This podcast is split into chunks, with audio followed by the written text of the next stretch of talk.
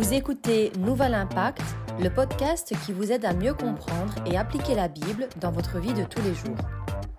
Bienvenue à tous, bienvenue à ceux qui nous suivent aussi sur les réseaux. Merci d'être là en direct.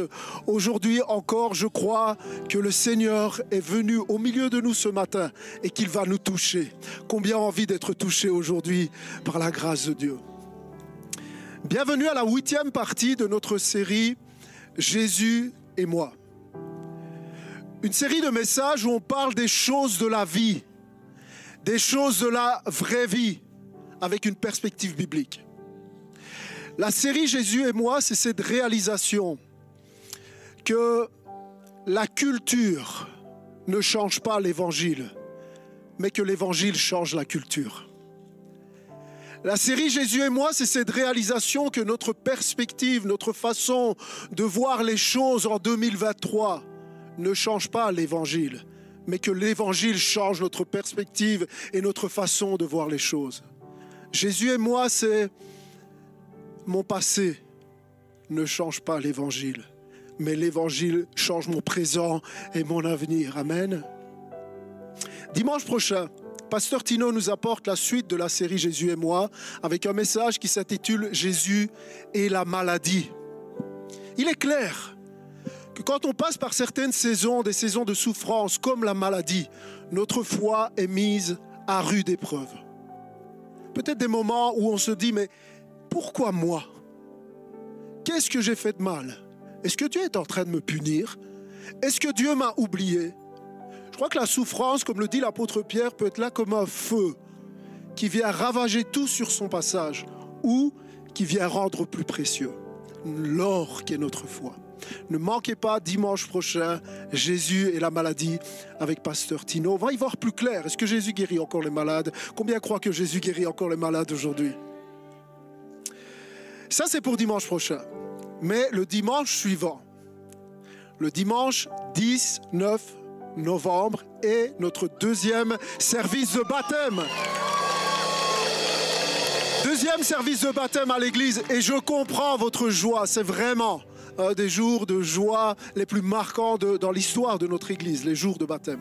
Maintenant, il est clair que notre Église grandit. Dimanche dernier encore, cette salle était pleine, 35 personnes ont dû suivre le culte debout là, dans le couloir. Ce qui signifie que pour le dimanche de baptême, on n'a pas le choix. La salle de 400 est trop petite. Ça veut dire qu'on doit louer la salle de 700 et on se dit, oui, oui, oui, mais, mais, mais, mais on se dit 400 est trop petit, 700 est trop grand. Normalement, il y a des hommes et des femmes de foi avant même que j'ai le temps de dire quoi que ce soit. Je devais vous convaincre, vous êtes déjà convaincus. Je dis, il serait vraiment dommage de louer une salle de 700 personnes et d'avoir 50, 100, 200 sièges vides. Croyez-moi, les sièges vides n'ont pas besoin d'entendre le message de l'Évangile. Par contre, ceux qui sont assis sur les sièges ont besoin d'entendre le message de l'Évangile. Et donc, la question ce matin, c'est pour qui vas-tu prier et qui vas-tu inviter? Parce que les dimanches de baptême, inviter quelqu'un à un dimanche de baptême peut vraiment changer sa vie, peut vraiment changer des vies de génération en génération en génération. Je ne sais pas si je vous ai déjà parlé de Pietro. Je crois que je vous ai jamais parlé de Pietro. Qui c'est ici qui est Pietro? Pietro, c'est un monsieur qui n'est plus de ce monde aujourd'hui. Euh, il avait une trentaine, une trentaine d'années quand il est arrivé en Belgique dans les années 50-60 de sa Sicile natale, comme des milliers d'autres Siciliens venus travailler dans les mines ici en Belgique. Mais la particularité est que Pietro était un chrétien. C'est un chrétien qui aimait partager sa foi, qui avait compris l'importance de juste dire à quelqu'un, viens à l'église dimanche avec moi. Et alors que Pietro se baladait dans le quartier de la citadelle, il y a une cinquantaine d'années d'ici, il croise un jeune homme un jeune homme d'une vingtaine d'années, complètement désespéré, pris dans toutes sortes d'addictions, qui parlait même pas bien le français, seul ici, loin de sa famille. Et Pietro lui dit, viens à l'église dimanche. Et contre toute attente, ce jeune homme, au lieu de se rendre au café pour boire, jouer aux cartes et se battre comme à son habitude, ce dimanche-là, il vient à l'église. Et contre toute attente, le Saint-Esprit touche son cœur alors qu'il ne comprend pas bien le français ce jour-là. Et il devient un chrétien. Ce jeune homme brisé, c'est celui que vous appelez aujourd'hui le pasteur Alfonso. Est-ce tu peux venir?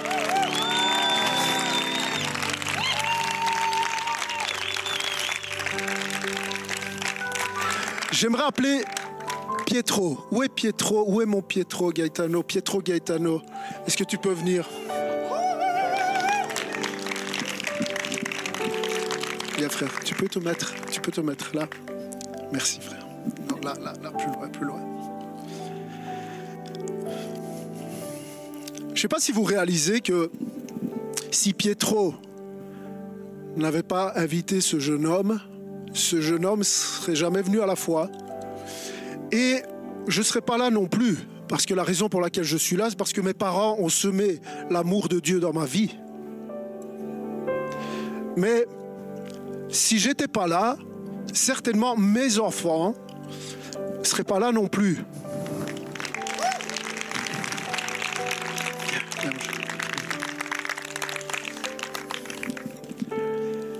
De génération en génération en génération. Ce fait que ce jeune homme brisé est devenu chrétien, il est devenu pasteur. Il a commencé à prêcher dimanche après dimanche. Et un dimanche matin de l'année 1987, il y avait un autre jeune homme dans cette salle. Alors que ce jeune homme, ce beau jeune homme prêchait. Un autre jeune homme brisé par la vie, désespéré à croire que Dieu se spécialise et aime particulièrement les gens brisés. Et ce jeune homme, contre toute attente, a été touché par le message de l'Évangile. C'est celui que vous appelez aujourd'hui le pasteur Tino.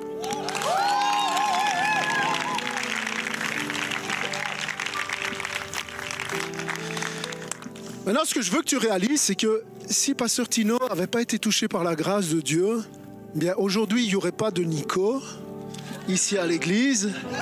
Il n'y aurait pas d'Émilie. Allez où Émilie? Viens Émilie. Il n'y aurait pas de Jordan. J'ai pas vu Jordan, mais Jordan vient, vient parmi nous. Et ça commence à faire beaucoup.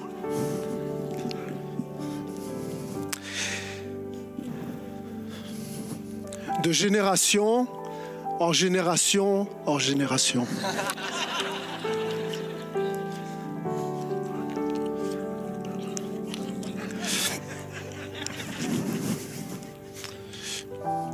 Savez, quand moi je viens à l'église, j'aime beaucoup écouter des chansons chrétiennes. Et il y a pour le moment un artiste chrétien que j'apprécie particulièrement. Et dans son album, il y a, un morceau qui s'appelle Intro. Et dans Intro, il dit Dieu a touché mon cœur par la famille Martinez. Il est où cet artiste? Est-ce qu'on peut le voir là?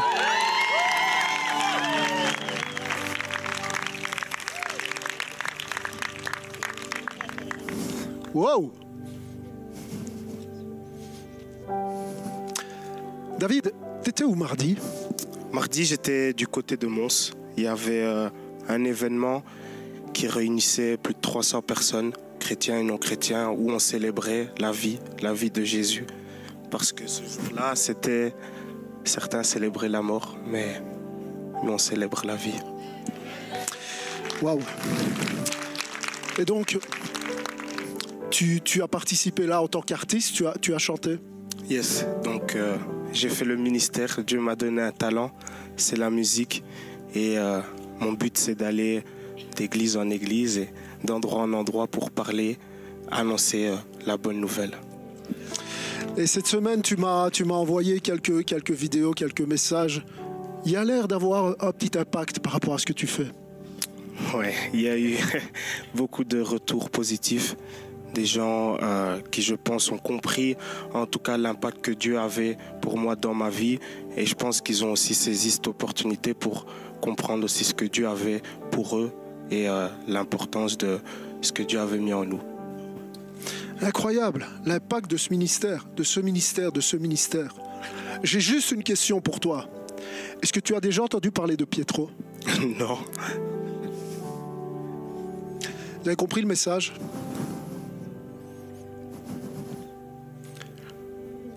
T'as pas besoin d'être au courant qu'il y a un Pietro. Mais tu es là parce qu'un jour, il y a eu un Pietro. J'aimerais te dire, t'as pas à chercher à être un apôtre Paul, un prophète Élie, un leader Josué. Tu as juste à dire, Seigneur, fais de moi Pietro. Est-ce qu'il y en a qui veulent être des Pietro ce matin? Parce que j'aimerais dire, juste une personne qui prie, juste une personne qui dit, je vais inviter cet homme qui a l'air tellement loin de Dieu, je vais lui dire, Viens avec moi à l'église le dimanche 19 novembre. Ça peut changer ta vie. C'est pas juste une personne, c'est de génération en génération et une autre de génération en génération et quelqu'un d'autre de génération en génération. Ça, c'est ce que fait le Saint-Esprit dans une vie. Oh, Église, vous pouvez, aller vous asseoir. Merci. Merci à tous. Merci pour votre participation. Merci, frère. Énormément de personnes, vous êtes là parce que quelqu'un vous a invité les dimanches de baptême. Je parlais tout à l'heure avec Michael. Michael et toute sa famille et ses douze enfants. Et Jada, ils sont là parce que alors qu'on participait avec Manon à un spectacle de gymnastique des enfants, on leur a simplement dit "Tiens, demain c'est des baptêmes."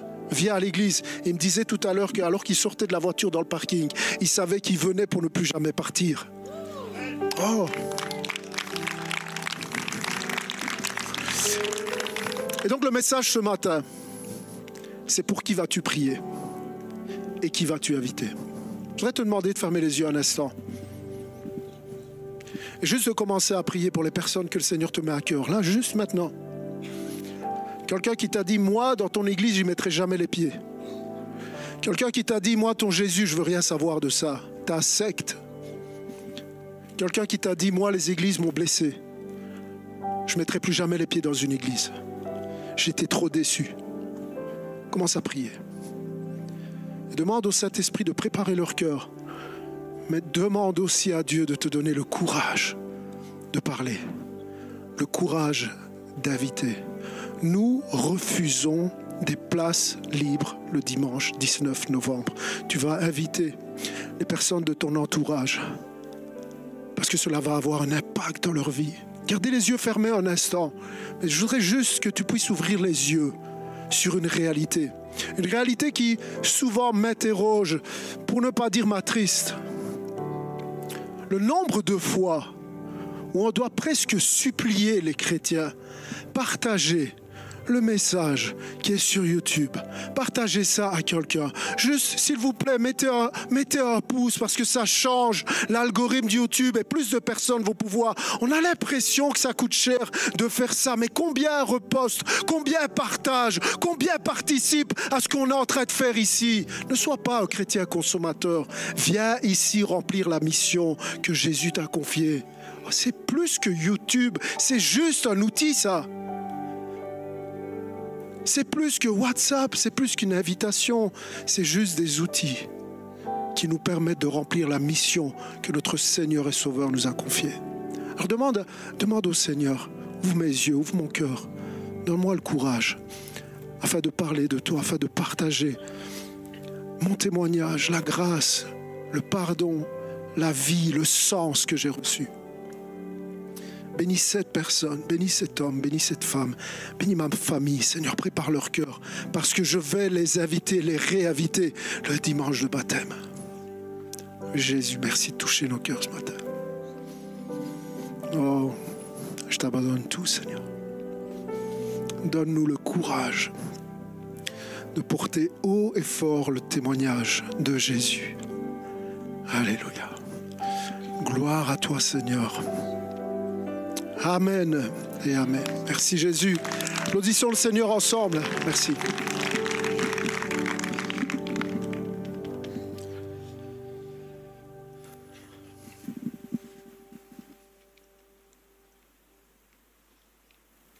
Alors ce matin, comme promis, le titre du message, Jésus et l'argent.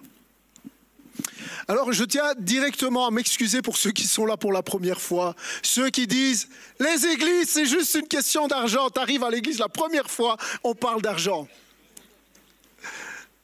En même temps, je crois que la Bible, que l'Évangile a quelque chose à dire sur tous les aspects de nos vies. Et l'argent fait partie des choses qui prennent une grande place dans nos vies. Le grand réformateur Martin Luther a écrit, Trois conversions sont nécessaires. Celle du cœur, celle de la pensée et celle du porte-monnaie. Et il a paraphrasé la troisième est certainement la plus difficile à obtenir. Le prédicateur Billy Graham, dont on dit de lui qu'il a évangélisé plus d'un million de personnes dans sa vie, a écrit Si une personne parvient à clarifier son attitude à l'égard de l'argent, cela l'aidera à redresser presque tous les autres domaines de sa vie. Juste clarifier le rapport à l'argent. On s'est tous déjà posé la question au moins une fois. Ça a déjà animé des discussions et toutes des soirées tu ferais quoi si tu gagnais un million d'euros? Maintenant, la question que j'ai envie de te poser ce matin, c'est tu ferais quoi pour gagner un million d'euros? Tu ferais quoi pour gagner un tout petit peu plus d'argent? Il est clair que l'être humain est prêt à tout pour gagner de l'argent. Un peu plus d'argent. Il suffit de regarder aux prisons, elles sont remplies de gens qui ont voulu gagner plus d'argent facilement. Pour l'argent, on risque sa vie, on triche, on ment, on vole, on vend son corps, voire son âme. Certains vendraient père et mère pour de l'argent. Pour l'argent, on massacre papa et maman. L'argent exerce un pouvoir sur les gens, sur le monde. Pour 2,25 euros de l'heure en plus, ton collègue frotte-manche auquel tu penses, le lèche-botte, prêt à tout. C'est pas un million d'euros, c'est les autres. Cette semaine, pour ne pas payer les 21% de TVA à ton plombier, ton chauffagiste, tu as même compromis ton témoignage chrétien pour de l'argent. Et pour toucher les sous de la mutuelle indûment, tu vas faire le dépressif ou t'inventer des douleurs imaginaires et déshonorer Dieu juste pour de l'argent. L'argent domine le monde, les interactions, la politique, c'est toujours une question d'argent, pensez-vous qu'il faille éviter le sujet de l'argent à l'Église? Voyez, l'argent, c'est un peu comme l'éléphant dans la pièce. Tout le monde le voit, mais c'est trop gênant pour en parler. J'aimerais dire, ce n'est pas le genre de la maison. Parce que nous sommes investis de la mission que le Seigneur nous a confiée. Enseignez-leur à observer tout ce que je vous ai prescrit.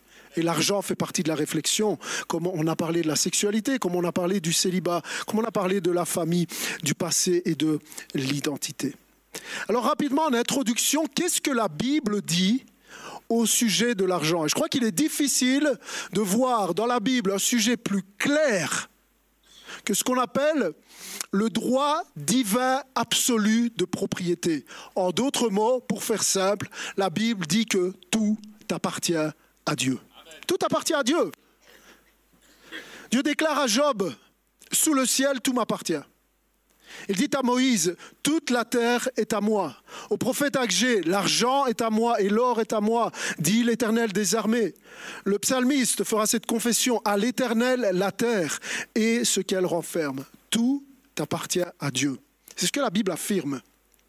Mais dans le même temps où la Bible déclare tout appartient à Dieu, la Bible montre que ce Dieu propriétaire à qui toutes les ressources appartiennent, que ce Dieu-là va confier l'intendance, l'administration, la gestion, la délégation de toutes ces ressources à une créature qu'il a fait à son image, l'homme et la femme.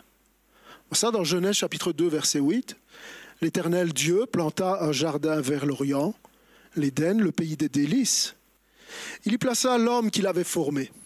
L'Éternel Dieu fit pousser du sol toutes sortes, d'arbres euh, d'aspect agréable portant des fruits délicieux, et il mit l'arbre de la vie au milieu du jardin. Il y plaça aussi l'arbre du choix entre le bien et le mal. Verset 15. L'Éternel Dieu prit l'homme et l'établit dans le jardin d'Éden pour le cultiver et pour le garder. La Bible ne dit pas que Dieu fait d'Adam et Ève des propriétaires. Mais il est dit que Dieu prit l'homme, le mit dans le jardin, il fit de lui un gardien et un cultivateur. Dieu prend toutes ses ressources, il les place sous la direction, sous la gestion, sous le mandat créationnel divin et dit, tout m'appartient et je donne la responsabilité, je donne à l'homme le droit, euh, la mission d'incarner, de représenter l'intendance de Dieu sur toutes ses ressources. Comprendre que Dieu est propriétaire et que nous sommes des intendants, des gestionnaires, des administrateurs de ce qui appartient à Dieu change vraiment toute notre perspective de la vie et du monde.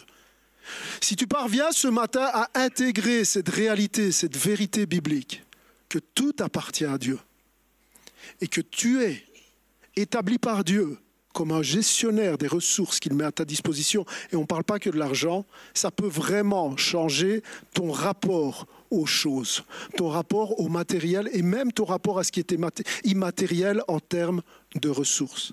C'est ultimement l'histoire de ce prédicateur John Wesley.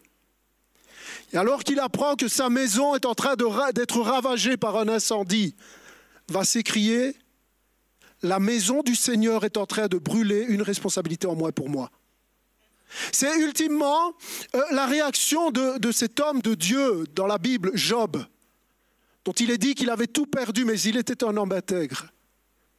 Il est dit qu'alors que Job a tout perdu, il va faire cette prière. L'Éternel a donné, l'Éternel a repris, que le nom de l'Éternel soit béni. Il n'y a pas besoin d'être très spirituel pour dire ça. En réalité, il faut juste intégrer cette vérité que tout appartient à Dieu.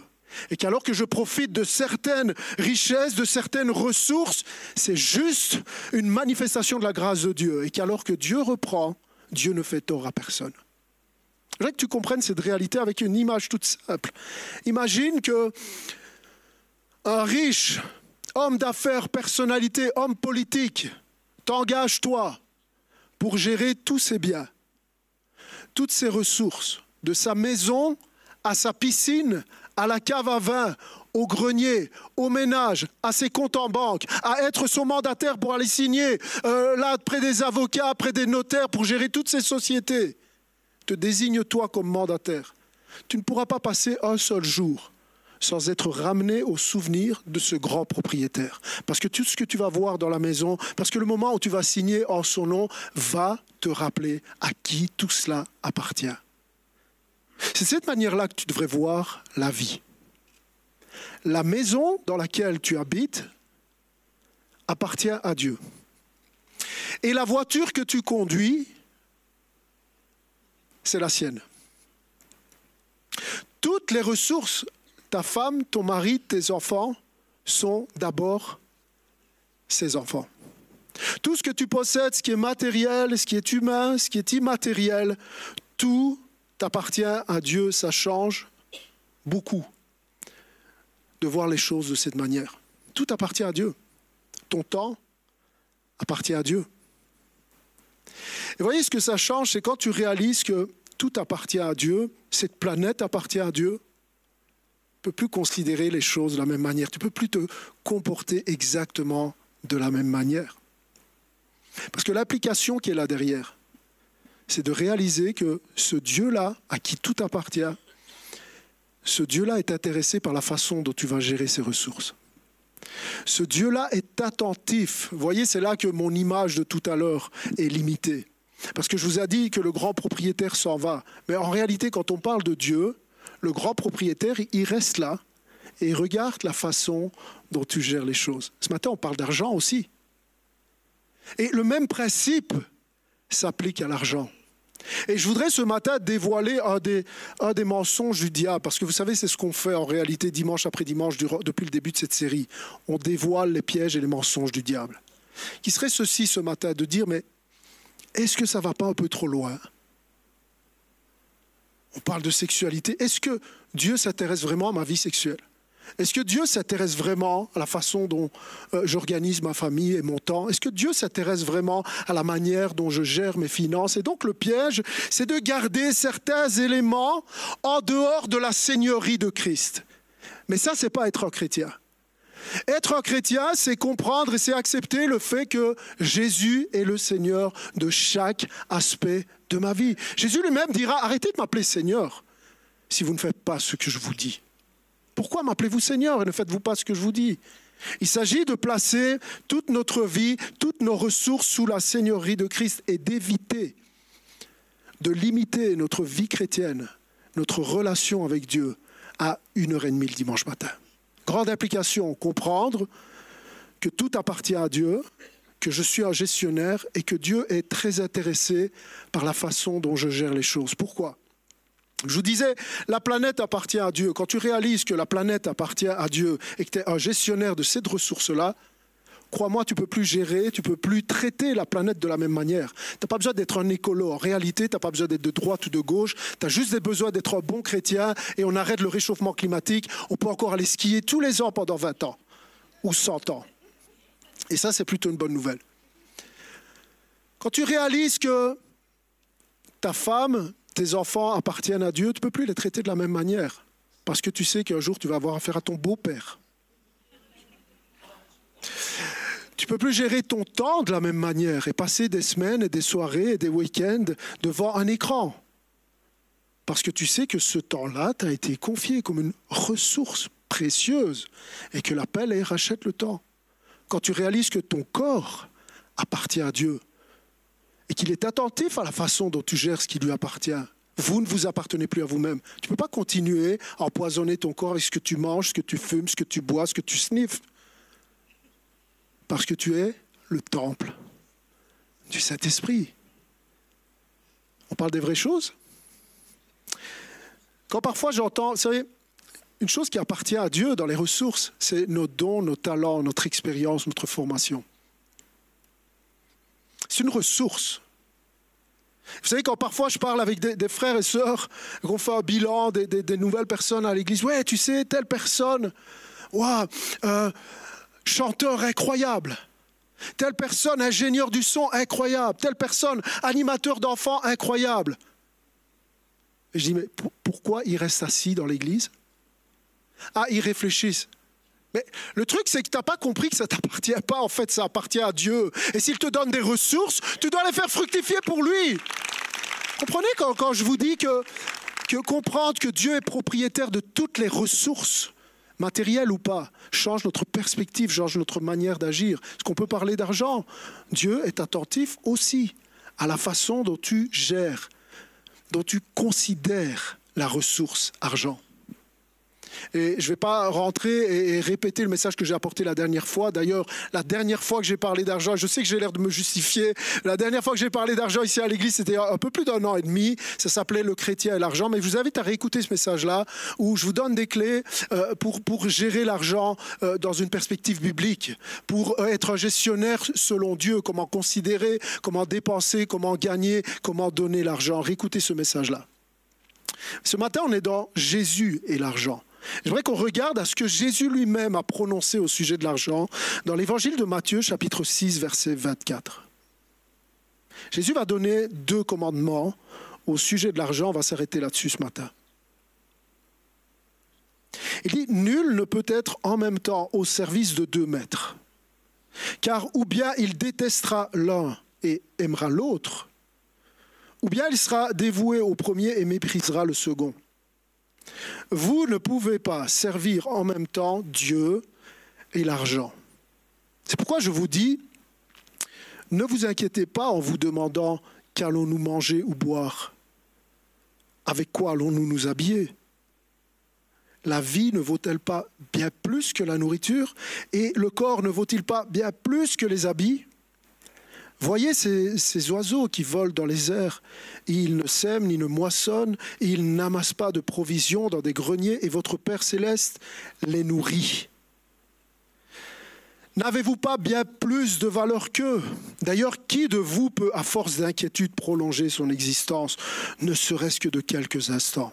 Quant aux vêtements, pourquoi vous inquiétez à leur sujet?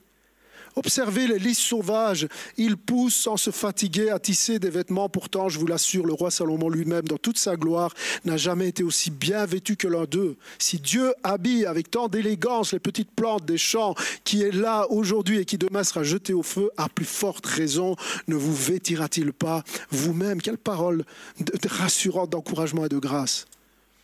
Ah, votre foi est encore bien petite.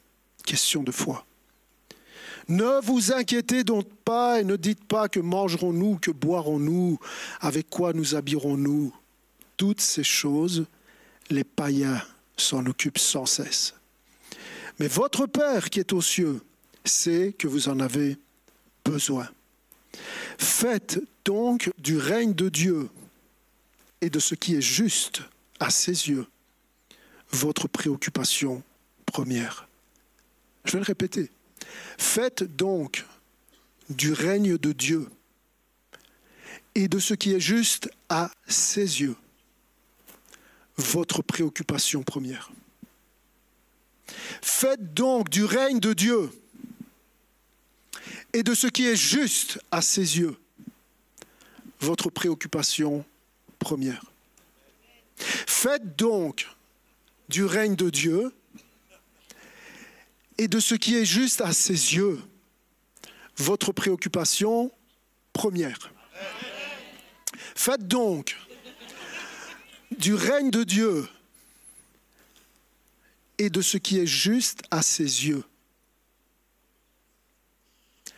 votre préoccupation première. Et si on le répétait ensemble, si on le répétait ensemble, tu comprends ça, tu comprends tout. Et c'est dans un contexte d'argent que Jésus dit ça. 1, 2, 3, faites donc du règne de Dieu et de ce qui est juste à ses yeux votre préoccupation première. Et toutes ces choses subventionnées, l'habit, le vêtement, le lendemain, toutes ces choses vous seront données en plus. Ne vous inquiétez pas pour le lendemain. Le lendemain se souciera de lui-même à chaque jour. Suffit sa peine. Amen. Jésus donne deux commandements par rapport à l'argent. Deux commandements. Premier commandement, l'argent ne sera pas ton maître. Deuxième commandement, l'argent ne sera pas un sujet d'inquiétude. L'argent ne sera pas ton maître.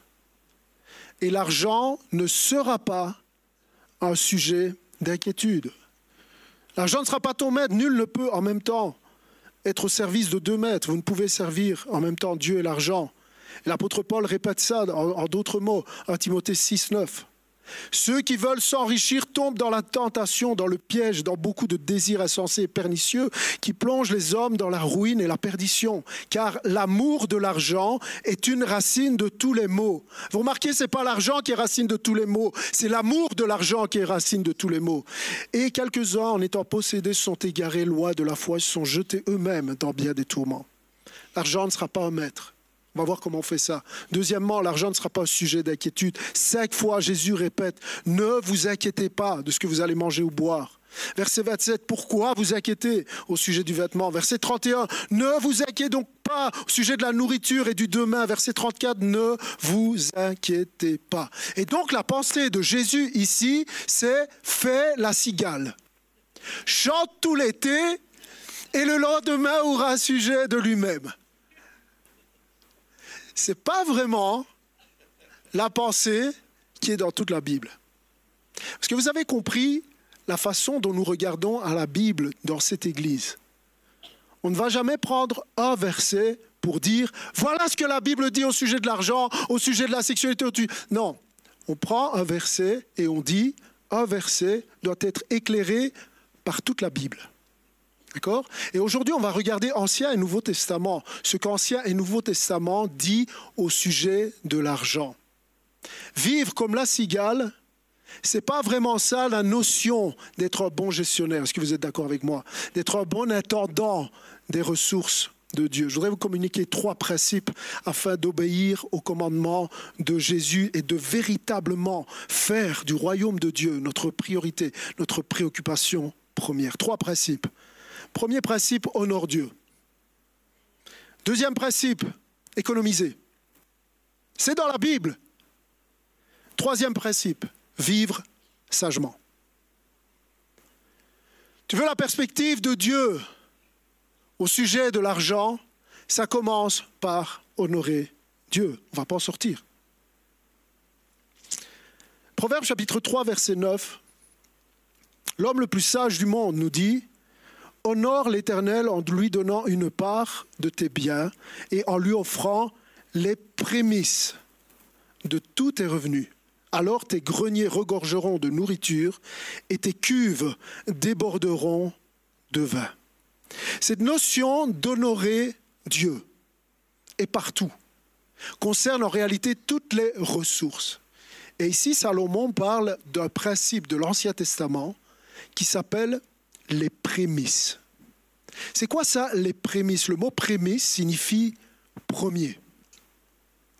Le principe des prémices dans l'Ancien Testament, c'est cet ordre que Dieu avait donné au peuple par l'intermédiaire de Moïse, qui était de dire, eh bien, vous allez mettre de côté les premières récoltes, les premières vendanges, les premiers-nés du troupeau et les premiers-nés de la famille, vous allez les me consacrer. Ça sera pour Dieu. On voit ça dans Exode chapitre 22, verset 29. Tu ne différeras pas l'offrande des prémices de ta moisson et de ta vendange, tu me donneras le premier-né de tes fils.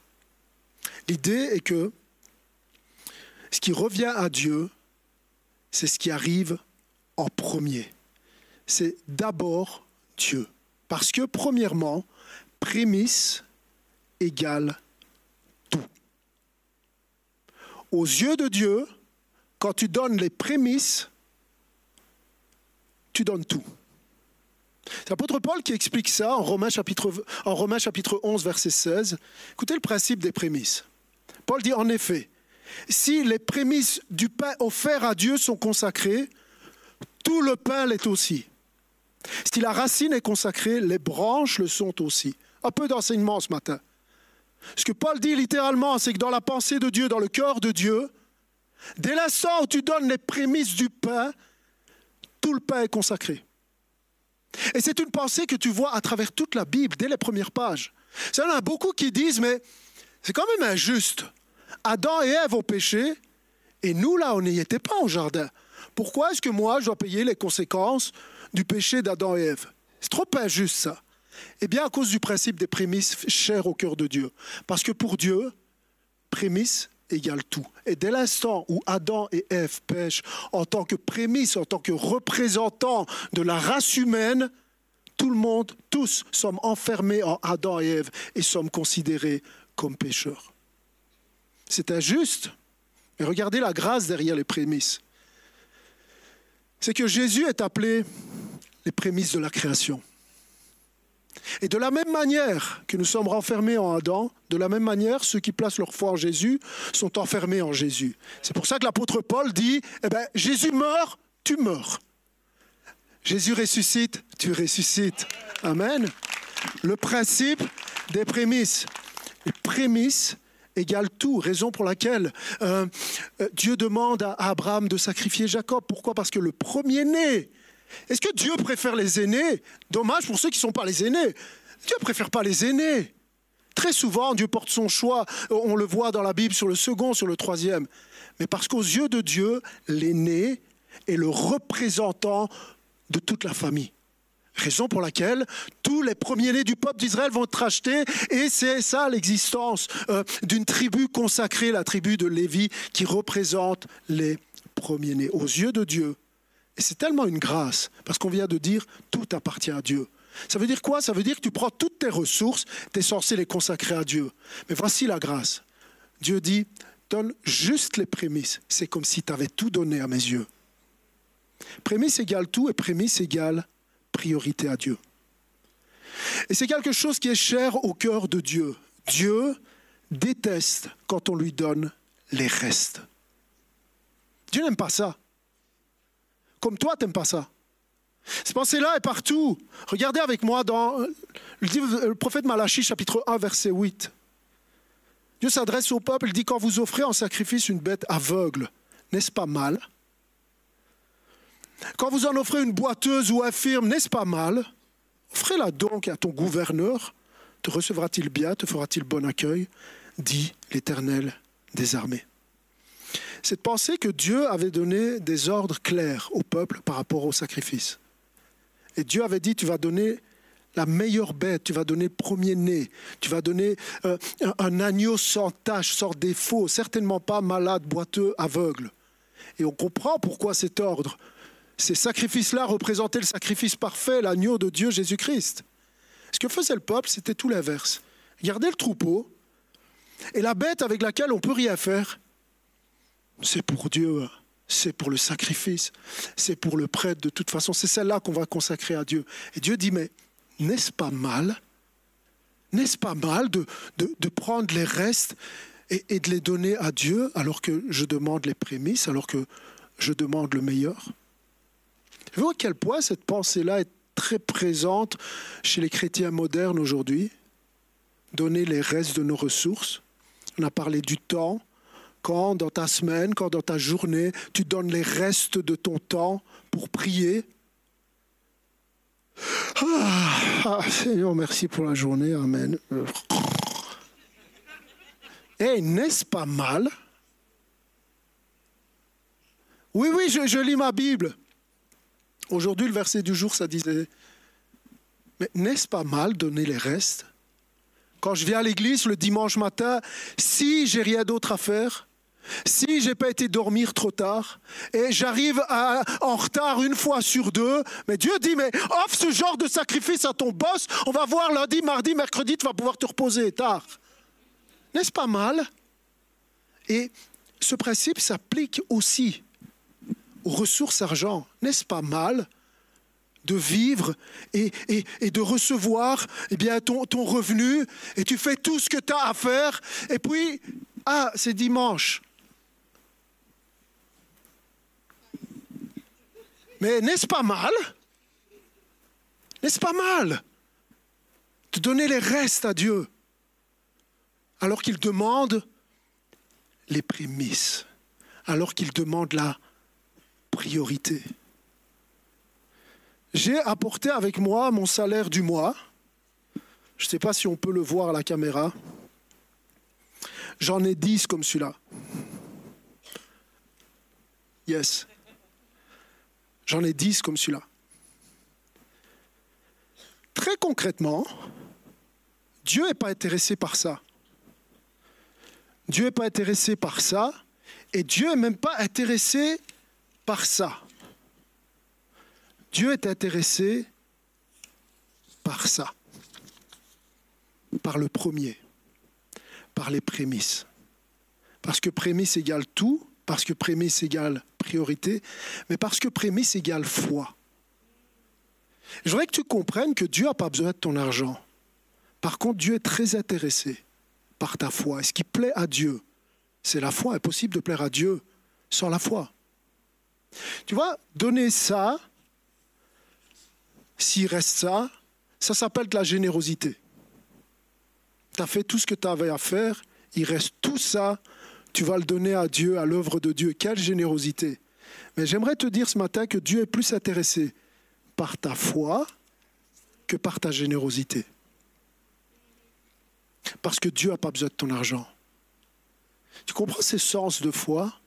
Alors que tu te mets dans la peau d'un agriculteur juif du temps de l'Ancien Testament et après un hiver rude, voilà enfin les premières récoltes. Les greniers sont vides, les cuves sont vides. Voilà enfin les premiers animaux qui naissent. Je vais pouvoir remplir, je vais pouvoir mettre de côté. Après tout, c'est important de prendre soin de sa famille. Et Dieu dit, hum, hum, tu ne différeras pas le don des prémices. Dieu dit, d'abord, les prémices. Ça veut dire quoi? Ça veut dire tu reçois, on va voir après, mais prémices, c'est pour Dieu. Ça veut dire quoi? Ça veut dire que j'ai suffisamment confiance à Dieu pour le reste. Ça veut dire que je crois qu'avec entre les mains de Dieu, avec 90%, je fais plus qu'avec 100%. C'est ce sens de foi et d'honneur envers Dieu où je dis prémisse égale tout, prémisse égale foi. Et j'aimerais te dire ce matin, prémisse égale promesse. Il y, a, cette citation de Arthur de Moss, qui était un des hommes les plus riches du monde au XXe siècle, homme d'affaires, bienfaiteur chrétien, qui dit Donnez à Dieu la première heure de chaque jour, le premier jour de chaque semaine, le premier dixième de chaque dollar. C'est un principe à garder à l'esprit. Et Jésus va dire au sujet de la foi, et quand il parle de l'argent, ah, votre foi est encore bien petite, on l'a lu tout à l'heure. La foi, c'est dire, je vais faire du règne de Dieu et de ce qui est juste à ses yeux ma préoccupation première. C'est pas 50% qui appartient à Dieu, c'est pas 99% qui appartient à Dieu, c'est 100% qui appartient à Dieu. Tu te dois de tout donner à Dieu, tout, tout. Mais Dieu dit prémisse égale tout, quelle grâce. Prémisse, c'est un sens de grâce, mais prémisse, c'est aussi un sens d'honneur dans l'autre sens, où Dieu est placé en premier. Maintenant, Pasteur, tu es en train de nous dire que si on donne à Dieu, si on consacre, alors une pluie de bénédictions va s'abattre sur nous et Dieu va ouvrir son ciel de gloire et je vais devenir un milliardaire. Ben non. Ben non. Je suis en train de te dire, fais ça et tu vas honorer Dieu. Ici, on ne prêche pas un évangile de prospérité, comme tu pourrais l'entendre ailleurs. Ici, on prêche l'évangile tout court. On prêche l'évangile de Jésus.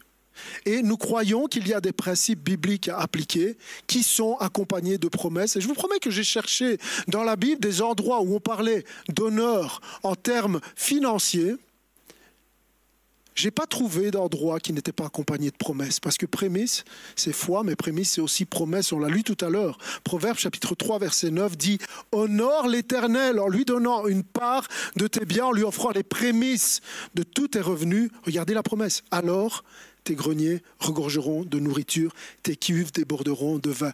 Oh, Ancien Testament, Nouveau Testament, Matthieu 6, 33, on l'a lu. Faites donc du règne de Dieu et de ce qui est juste à ses yeux votre préoccupation première et toutes ces choses vous seront données en plus. On a lu tout le contexte. 2 Corinthiens 9, 6. Sachez-le, celui qui sème peu moissonnera peu, et celui qui sème abondamment moissonnera abondamment. Alors que tu appliques, que tu obéis au commandement de Jésus, qui est l'argent ne sera pas ton maître et l'argent ne sera pas un sujet d'inquiétude pour toi, tu réalises qu'il y a deux promesses qui accompagnent. Promis, si tu sèmes peu, promis, tu moissonneras peu.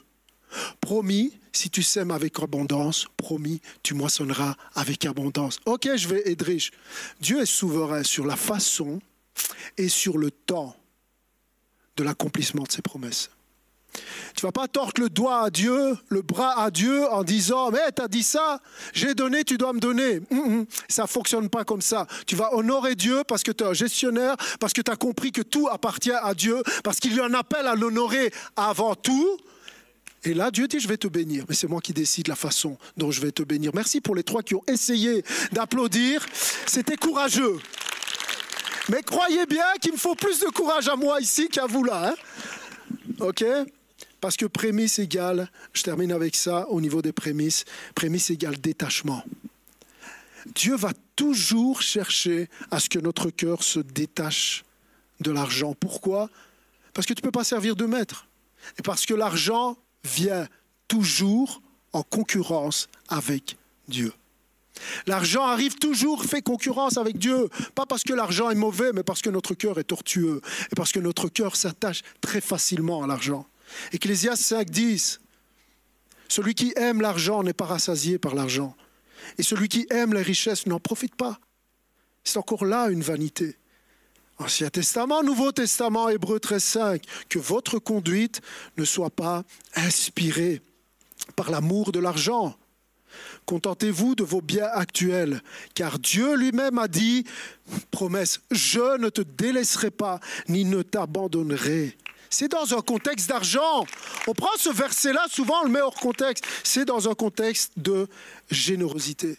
Et l'auteur de l'Épître aux Hébreux dit que votre conduite ne soit pas inspirée par l'amour de l'argent. C'est quoi une conduite inspirée par l'amour de l'argent? Quand tu aimes quelque chose, tu le gardes pour toi. Tu l'aimes tellement. C'est ça qui guide ta vie. C'est tout pour moi. C'est quoi une conduite qui n'est pas inspirée par l'amour de l'argent? C'est j'ouvre. Moi, je suis inspiré par l'amour de Dieu. C'est ça, ça qui guide ma conduite, pas l'amour de l'argent. Et donc ça signifie donner, mais c'est fou ça. On a commencé le message en disant on ferait tout pour gagner un tout petit peu plus d'argent, quitte à compromettre le témoignage chrétien. Et ici, l'appel, c'est donné. C'est fou. Humainement, c'est fou, mais c'est magnifiquement fou. Pourquoi? Parce que la vraie question est, qu'est-ce qui est fou? Compter sur Dieu ou compter sur l'argent? Parce que c'est ça, quand tu donnes, tu es en train de dire, je compte sur toi Seigneur. Je compte sur tes promesses. C'est un sens de foi, c'est un sens eh bien, de confiance en Dieu. Maintenant, la question, vous savez, euh, je vous ai dit, tout appartient à Dieu. Et, et pour le tout, c'est les prémices, et la Bible parle d'un principe qui s'appelle la dîme.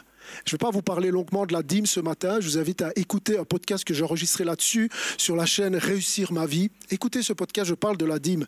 Mais certains vont dire, mais la, dîme, c'était la loi de Moïse. La dîme, c'est pas la loi de Moïse, c'est antérieur à la loi de Moïse. Oui, mais c'est l'Ancien Testament. Et je te répondrai, trouve-moi un standard du Nouveau Testament inférieur à un standard de l'Ancien Testament. Ah, dîme égale 10, je donne 10 euros. Tu as vraiment l'impression d'honorer Dieu. Je crois qu'il y en a certains, on, veut tellement garder l'argent en réalité, parce que c'est ça qui conduit nos vies, qu'on en arrive même à déshonorer Dieu dans notre façon de donner. Garde, ne fais pas ça, garde tout. Mais si tu donnes à Dieu, sois sûr que tu es en train de l'honorer, parce que Dieu aime celui qui donne avec joie, sans contrainte, sans obligation. Dieu n'a pas besoin de ton argent et l'Église n'a pas besoin de ton argent. Alors j'ai entendu dire à qui il faut donner, j'ai entendu dire qu'il semblerait qu'il y a un chrétien qui a dit, eh bien, moi je fais confiance à Dieu. Donc je donne tout à Dieu, et ce qui retombe, c'est pour moi. Ah, Dieu est généreux. Tu fais comment pour donner à Dieu? Clairement. Tu fais comment pour honorer Dieu? Tu donnes à l'œuvre de Dieu sur la terre. Tu discernes quelle est l'œuvre de Dieu et tu donnes à l'œuvre de Dieu. C'est ça, honorer Dieu. Concrètement, c'est quoi l'œuvre de Dieu?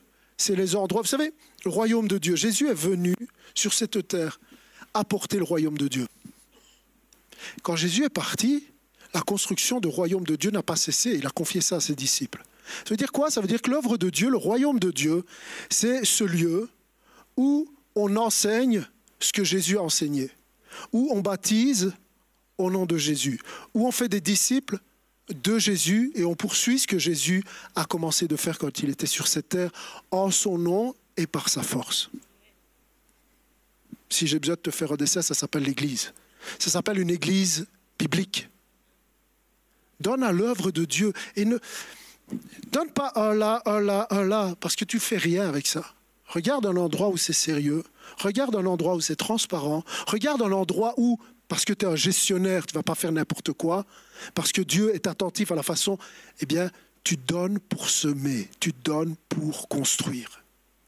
Dans cette série, j'ai commencé par vous dire tout à l'heure, on dit les vraies choses. On parle de vérité, grâce et vérité. OK. Quand nous sommes ici le dimanche matin,